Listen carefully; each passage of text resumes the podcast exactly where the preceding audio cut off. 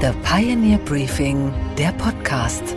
Einen schönen guten Morgen allerseits. Mein Name ist Gabor Steingart und wir starten jetzt gemeinsam in diesen neuen Tag. Heute ist Donnerstag, der 1. Februar. Dieses Gedicht heißt Die Lösung und stammt von Bertolt Brecht.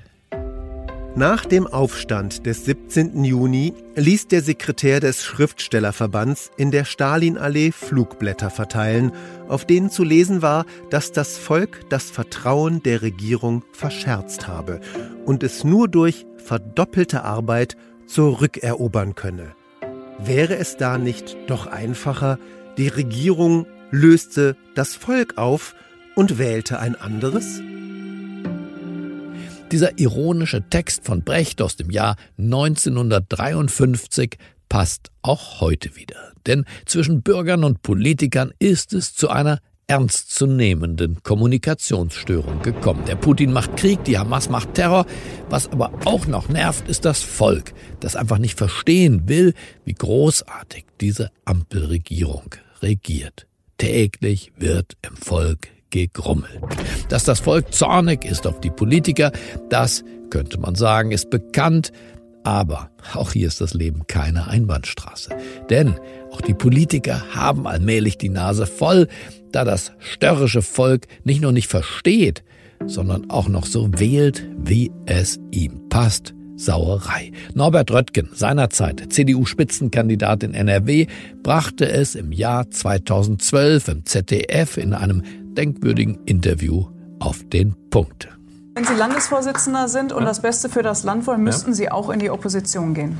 Ja gut, das wäre, ja, also müsste ich nicht, sondern nicht so ich schlecht, meine, oder? ich müsste eigentlich dann Ministerpräsident werden, aber bedauerlicherweise entscheidet nicht allein die CDU darüber, sondern die Wähler entscheiden darüber. Bedauerlicherweise? Naja, es wäre irgendwie, äh, äh, äh, ja. Auch Thomas de Maizière, einst CDU-Innenminister, signalisierte glasklar, dass er die Wählerinnen und die Wähler doch nur für bedingt zurechnungsfähig hält. Als in Hannover, das war im Jahr 2015, ein Fußball-Länderspiel der deutschen Elf gegen die Niederlande abgesagt werden musste, wegen Terroralarm, da gab er eine Erklärung ab. Ich verstehe diese Fragen. Verstehen Sie bitte, dass ich darauf keine Antwort geben möchte. Warum? Ein Teil dieser Antworten würde die Bevölkerung verunsichern. Frei nach dem Motto, was das Volk nicht weiß, macht es auch nicht heiß. Das Herrschaftswissen ist bei den Herrschenden einfach am besten aufgehoben. Vertrauen ist gut, Unwissen ist besser. Frei nach Lenin. Auch dem Kanzler reicht es jetzt. Er findet das völlig unpassend, dass nicht alle die Welt so sehen, wie er sie sieht.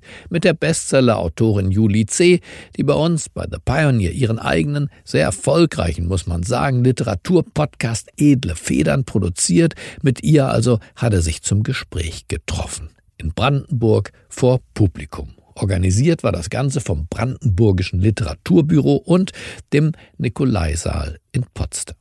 Und da erzählte er, der Olaf Scholz, von seinen Erfahrungen im Ahrtal wo er Flutopfer besucht hat. Das waren beides sehr erfreuliche Besuche, was die Resonanz betrifft und natürlich welche, die unglaublich viel Solidarität auch verlangen von uns allen, damit diejenigen, die da kämpfen, dass das Wasser nicht mehr Zerstörung anrichtet, wissen, sie sind nicht alleine und diejenigen, die Angst haben um ihr Eigentum, wissen, wir werden da uns schon irgendwie hinterher drum kümmern. Das ist auch gelungen. So weit, so schön, aber leider gab es Störfeuer aus dem Volk und von den Medien. Das ist ja ein Ding. Bei dem ersten größeren Besuch gab es eine Frau, die anders als alle anderen rumgemeckert hat. Sie hat es auf die Titelseite der, einer großen Zeitung gebracht, mit großen Buchstaben, mehr oder weniger. Und die ganze Berichterstattung ein bisschen hat sich an vielen Stellen darauf aufgehängt, wenn ich sagen will, das hatte mit dem, was die Leute, die mit mir da waren, und das waren Jahrhunderte, denen ich da über die Zeit hinweg begegnet bin, das hat die Stimmung nicht wiedergegeben. Das war nicht so, das war komplett anders. Und das treibt mich schon ein bisschen um, weil ich ja nicht bestellen kann, dass das anders ist, sondern eigentlich nur hoffen. Ja, das ist das Blöde an unabhängigen Medien, ne? Das ist nicht das Blöde, aber es ist so, ja.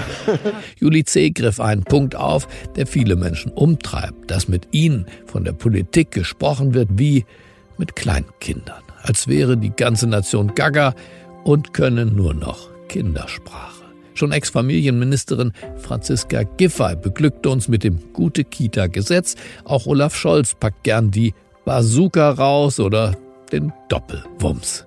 Ich glaube schon, dass so eine Art Überarbeitung auch des eigenen, der eigenen Einstellung gegenüber dem, was man tut, für viele Politiker, damit meine ich jetzt gar nicht Sie in erster Linie, mal eine gute Hausaufgabe wäre, weil es wird einem natürlich auch dauernd zugeschoben, medial von dem, von dem Sprachgestus her, man müsste ständig sich um die Bürger kümmern, man müsste die auf Augenhöhe ansprechen, irgendwo abholen, als wären das alles so verlorene Kinder, die irgendwie von der Kita nicht allein nach Hause finden. Also da findet schon so eine, auch so eine Infantilisierung statt. Der Bundeskanzler nahm das gerne an und sah sich aber von der Kritik offenbar gar nicht angesprochen, bis ihn Juli C. darauf aufmerksam machte. Sie sagen sowas wie Doppelwumms, das ist doch von Ihnen, oder? Das, das ist von ist mir. Auch, das Und da auch, bin ich auch stolz drauf. Ja, also. Wenigstens das. Aber das ist auch, das ist auch Kita-Sprech, oder? Doppelwumms ist, wenn. Also jetzt mal echt. Ich glaube nicht, dass ich Deutschland einen Gefallen getan hätte, wenn ich gesagt hätte, hier haben wir ein sorgfältig ausgearbeitetes Programm zum Umgang mit den aktuellen problematischen Themen der Finanzierung unseres Gemeinwesens und nehmen dazu sehr viele Schulden ja, dann, auf. Dann wirft man ihnen wieder vor, dass sie, dass sie keinen Klartext sprechen, oder? Fazit. Das Brechtsche Konzept vom neu gewählten Volk würde manch einem Politiker wahrscheinlich gut in den Kram passen, aber da, wo die Satire endet, beginnt sie, die Demokratie. Unsere weiteren Themen heute Morgen. Meine Kollegin Aleph Doan hat auf der Pioneer One mit der Unternehmerin und Gründerin Verena Pauster gesprochen. Es geht um Zuversicht, um Zukunft und ihren Spaß als Vorsitzende des Deutschen Startup-Verbandes. So hast du so ein bisschen das Gefühl, du kannst machen und es selber in die Hand nehmen. Und das mag ich nicht nur an Startups, ich würde es fast einen Zukunftsverband nennen, an Mensch, lass doch heute noch mal die Dinge neu denken und loslegen, statt nur in die Vergangenheit gucken und über, gucken, wie wir das alles über die Zeit retten. Unsere Börsenreporterin Anne Schwedt spricht über den neuen 56 Milliarden Dollar Ärger des Elon Musk. Und in Italien gibt es eine Carbonara-Debatte. Deutschland bekommt hohen Besuch von der britischen Königin des Pop. Wir sind verzagt, wir sind kritisch, wir sind unsicher. Dabei gibt es doch zahlreiche Gründe dafür, mutig, selbstbewusst, entschlossen in die Zukunft zu blicken. Das sagt Verena Pauster. Die Frau ist nicht nur Unternehmerin, sie engagiert sich in den Bereichen Bildung und Digitalisierung und ist die Vorsitzende des Berliner Fußballclubs FC Victoria Berlin. Naja, und Chefin des Deutschen Startup-Verbandes ist sie auch. Eine Frau also, die die Zukunft aktiv mitgestaltet, von German Angst hält sie wenig. Sie setzt stattdessen auf German Mood. Verena Pauster hat uns besucht auf der Pioneer One und mit meiner Kollegin Aleph Doan eine Folge ihres Podcastes Der achte Tag live in Farbe und vor Publikum produziert. Verena Pauster erzählt, wie wir herauskommen aus diesen dystopischen Untergangsszenarien, aus den Angstnarrativen und selbst wieder zu Gestaltern unserer Zukunft werden. Und hiermit übergebe ich an meine Kollegin Aleph Doan Vorhang auf. Wir wollen ja heute in erster Linie über Deutschland sprechen. Also unsere Perspektive soll so ein bisschen sein, ich würde sagen, die soziopsychologische, wenn man so will, im Gespräch mit äh, einer Frau, die für Wirtschaft steht und für Start-ups steht und Unternehmertum. Und ich will wissen, was ist mit Deutschlands Selbstvertrauen eigentlich passiert? Mhm. Ähm, ist damit überhaupt was passiert? Ist es angeknackst oder fühlt es sich im Moment so an, wenn wir uns mal angucken, worüber wir sprechen, hat man das Gefühl, Deutschland ist so ein bisschen in so einer Depri-Phase. Mhm. Äh, ganz viel Deindustrialisierung, ganz viel Angst vor Wohlstandsverlust, vor Radikalisierung. Was siehst du in Deutschlands Schatulle, äh, was wir vielleicht alle gesamtgesellschaftlich immer wieder uns rausholen müssen, um zu gucken, hey, eigentlich ist es ziemlich krass, wo wir hier leben. Mhm. Und ähm, die Zeichen stehen eigentlich auch alle gut, dass es ähm, so bleibt und eigentlich ja noch besser werden kann. Also erstmal glaube ich, die Analyse stimmt. Im zwischenmenschlichen Gespräch, in den Medien nimmt man sehr stark gerade wahr, Deutschland schafft sich ab, hier gehen bald die Lichter aus. Also wer kann, sollte irgendwie überlegen, ob er auch woanders leben kann. Und äh, wann ziehst du hier eigentlich weg? Und so, so diese Fragen. So, und dann fängst du so an zu überlegen, ist es wirklich so schlimm, wie wir alle tun? Und dann guckst du dir mal so die Fakten an und guckst dir an, der DAX ist auf dem Allzeithoch. Es sind 500 Startups allein letztes Jahr in Berlin neu gegründet worden und das in einer Zeit, wo man ja eigentlich denken würde, wer gründet denn noch in Deutschland gerade? Über 1300 im ersten Halbjahr in ganz Deutschland. Wir sind Basketball-Weltmeister geworden. Ich meine, gegen die USA. Keiner hätte das je gedacht. Äh, und dann wirst du Basketball-Weltmeister und gefühlt haben wir das jetzt schon wieder tief in die Schatulle hinten getan und gesagt, na gut, Basketball-Weltmeister, aber Fußball sind wir halt gerade nicht so gut. Wir sind kurz vor Handball-Halbfinale. Aleph Alpha hat 500 Millionen eingesammelt aus Deutschland. ESA Aerospace hat gesagt, wir nehmen nur europäische Investoren und wollen das hier groß machen. Also, wenn du guckst, was wir alles nach wie vor auf die Kette kriegen und dir diese Geschichten erzählst und dir überlegst, in was für einem sicheren Land wir leben. Hier können äh, hunderttausend auf die Straße gehen, demonstrieren und da ist nichts passiert. Also da, die sind einfach alle zusammen friedlich auf die Straße gegangen. Wir können unsere Meinung frei äußern. Dann denke ich so, wir sind die viertgrößte Volkswirtschaft der Welt. Warum wollen wir denn hier weg? Ja. Was ich an diesen ganzen Untergangsszenarien besonders äh, gefährlich eigentlich finde, ist zum einen natürlich, es macht super schlechte Laune.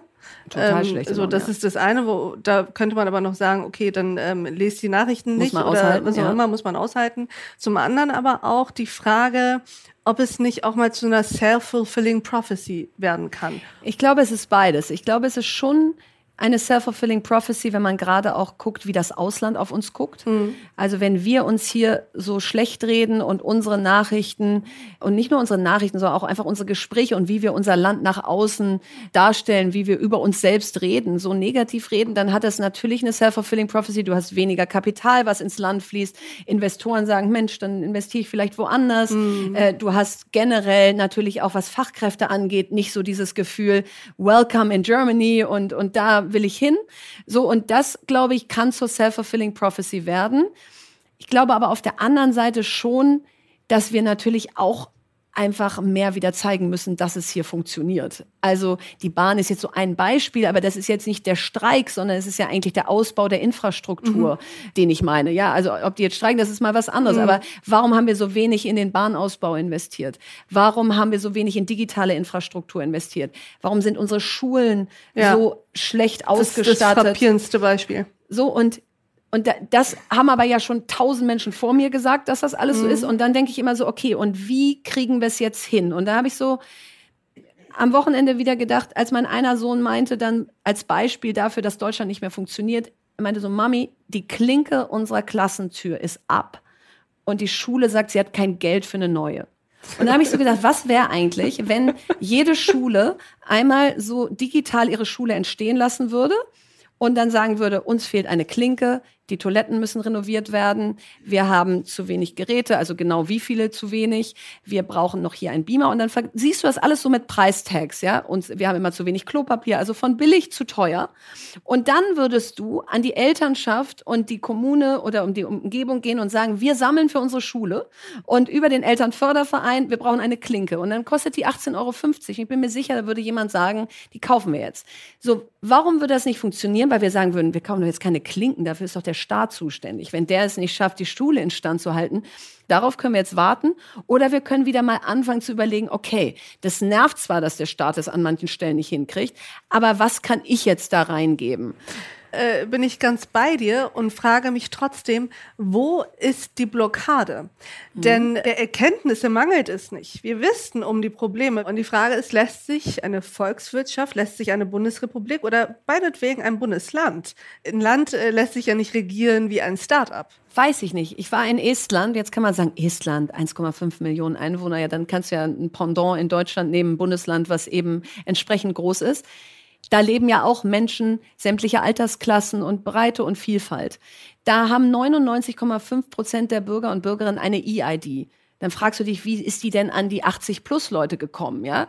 So, dann sind die in die Supermärkte gegangen, in die Bibliotheken, an die Bushaltestellen und haben gesagt, wir gehen dahin, wo die Menschen sind und schulen sie da. Dann hatten die diese E-ID, mit der haben sie sich eingeloggt, dann hatten sie ihre Gesundheitsakte, ihre Geburtsurkunde. So, und dann guckst du dir das alles an und sagst, na ja, aber was ist mit Datenschutz? Ja, jetzt haben die da alles. So, und dann haben die einen Data Tracker. Und in dem Data Tracker siehst du in Echtzeit, die Polizei hat auf meinen Führerschein zugegriffen, das Krankenhaus auf meine E-Akte. Aber das Krankenhaus darf nicht auf meinen Führerschein zugreifen. In dem Moment, wo es das machen würde, kann ich Einspruch erheben und innerhalb von 24 Stunden sagen, warum habt ihr meinen Führerschein angeguckt? Was wären denn die Schritte, um dahin zu kommen? Außer solche Beispiele immer wieder zu benennen und einzufordern. Irgendwie muss es ja diesen Effekt geben, dass das in die Politik reingeht. Absolut. Und wenn man jetzt mal aus der Startup-Szene kommt, um zu überlegen, wie entsteht Innovation oder Umsetzung, dann ist das Erste, wir brauchen die Menschen. So, wir haben Fachkräftemangel an allen Ecken und Enden. Jetzt haben wir ein Fachkräfteeinwanderungsgesetz seit letztem Jahr, was super ist. Und jetzt müssen wir die Visa-Verfahren runterbringen. Und dann müssen wir eben mal porträtieren, wer ist alles hier, ohne den es hier in Zukunft nicht mehr klappt und nicht nur über Menschen reden, wo wir sagen, die dürfen hier in Zukunft bitte nicht mehr sein. Also ich glaube, das Erste, was wir machen müssen, ist anerkennen, wir sind eher ein altes Land, wir kriegen eher wenig Kinder, wir bilden eher nicht so gut aus, wir brauchen Einw Fachkräfteeinwanderung. Und da haben wir jetzt mal den Grundstein gelegt. Und das ist so die erste Zutat, damit wir überhaupt handlungsfähig bleiben. Und vor allem von unserer Seite den Grundstein äh, gelegt. Also genau. Ob die andere Seite ob dann kommen sagt, möchten, oh, das, das ist ein attraktives noch Land. entscheiden. Ich genau. möchte in das Land gehen, ist dann auch nochmal die Frage, ob man dann sozusagen verglichen mit Kanada, den USA und anderen Ländern ein attraktives Einwanderungsland ist für den kenianischen ähm, so, Computeringenieur. Und wir reden, also um diese Kräfte konkurrieren wir. So, das ist die erste Zutat.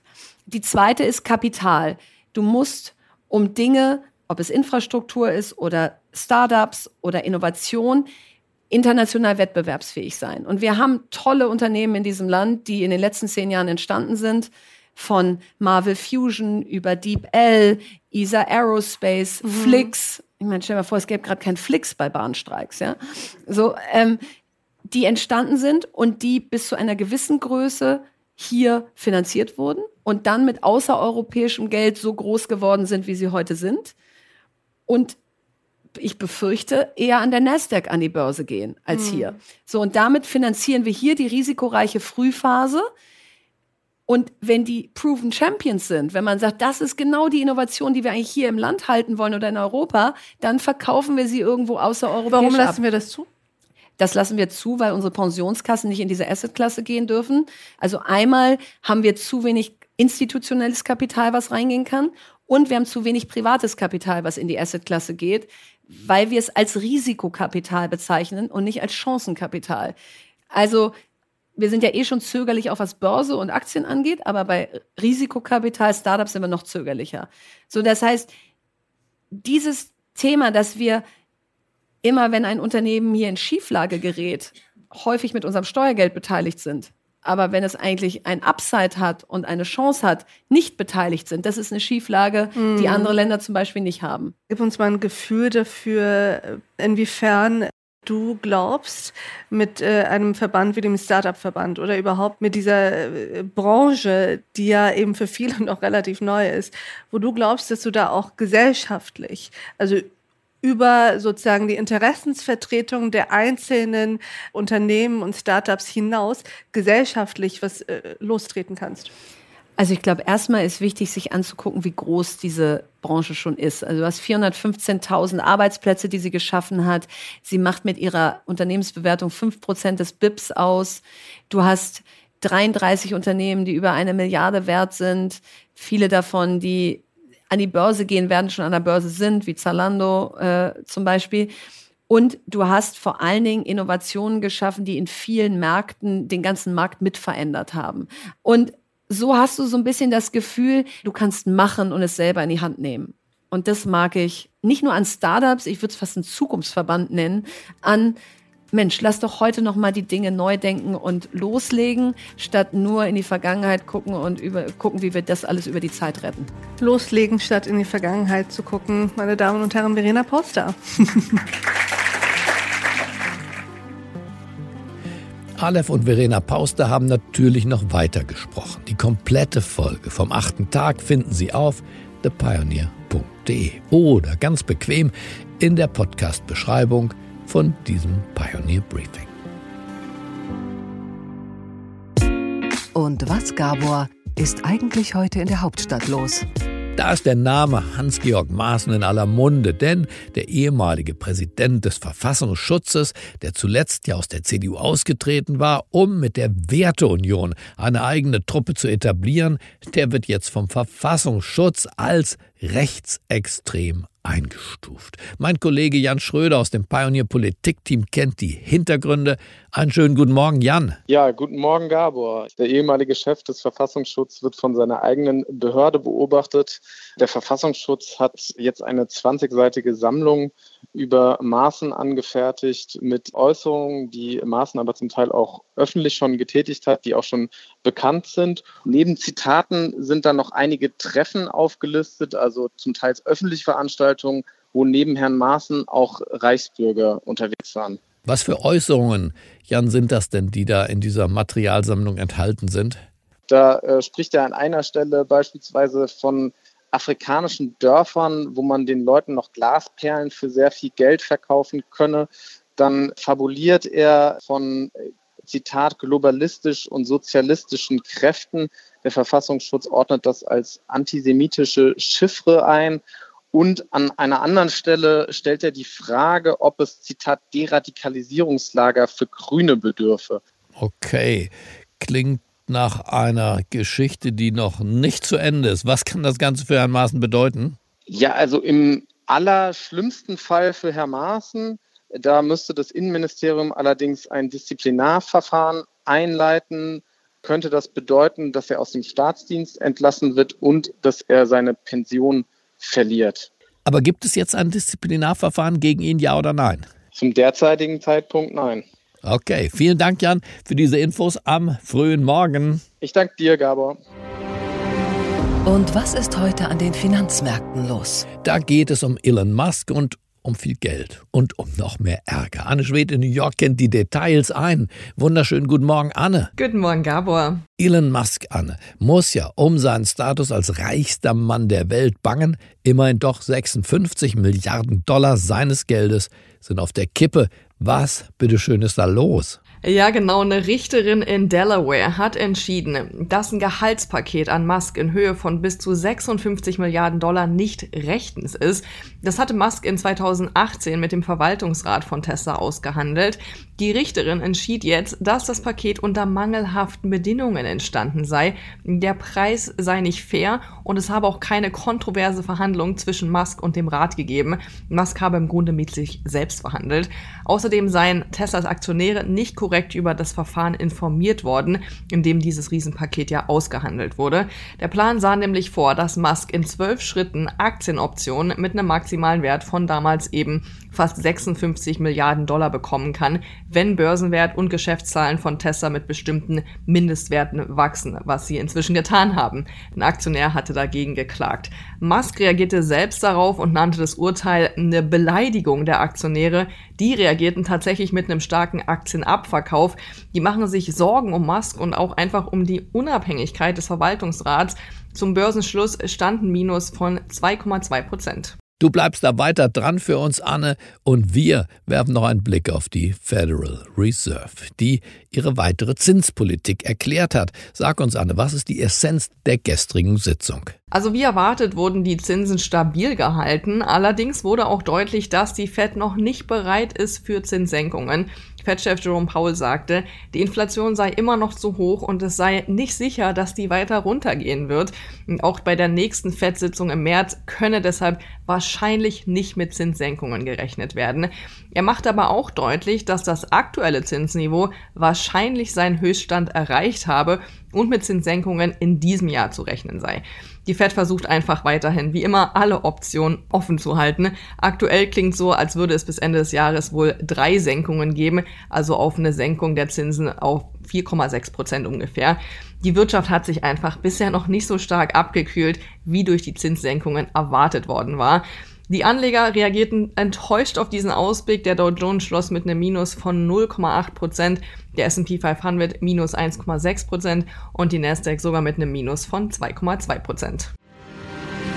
Okay, Gabor, und was hat dich heute Morgen wirklich überrascht? Dass eine der bekanntesten Sängerinnen der Welt sich die Ehre gibt, ganze vier Sommerkonzerte zu geben und alle davon in Deutschland. Hello,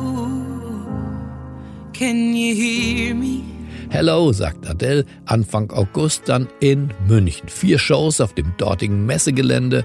Es sind die einzigen Europakonzerte in diesem Jahr von ihr. Erwartet werden 80.000 laut mitsingende Fans pro Show.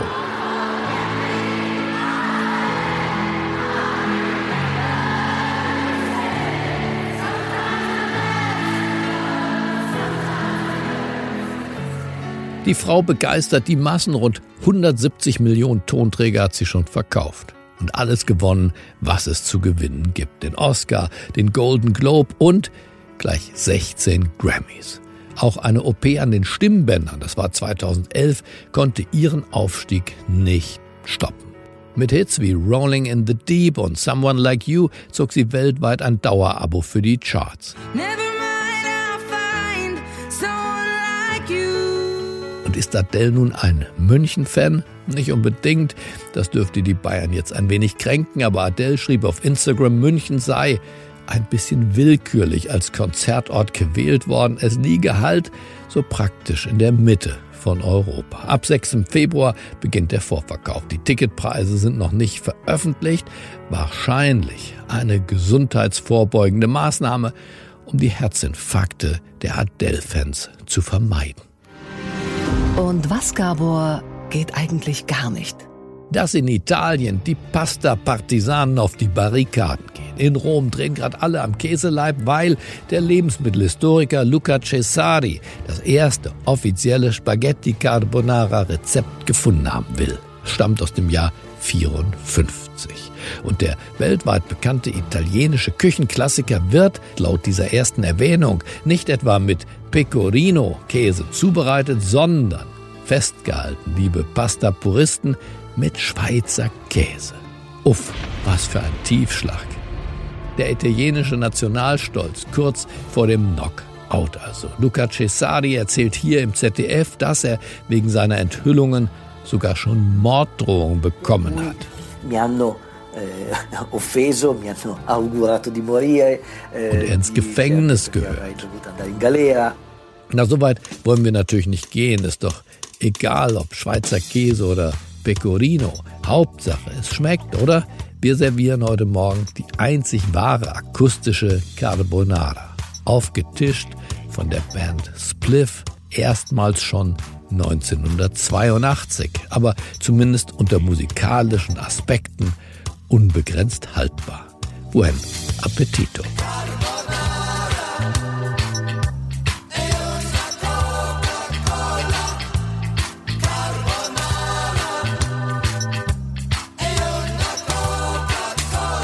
Ich wünsche Ihnen einen gehaltvollen Start in diesen neuen Tag. Bleiben Sie mir gewogen. Es grüßt Sie auf das Herzlichste. Ihr Gabor Steingart. Und morgen erwartet Sie an dieser Stelle meine Kollegin Chelsea Speaker. Freuen Sie sich auf sie.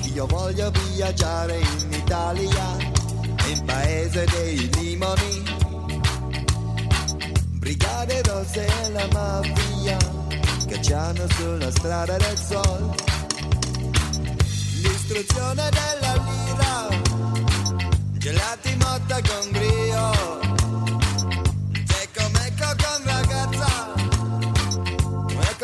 di amore mio, sentimento grandioso per Italia, baciato da sole calda, borsellino e vuoto totale, perciò mangio sempre solo spaghetti. Carbonara.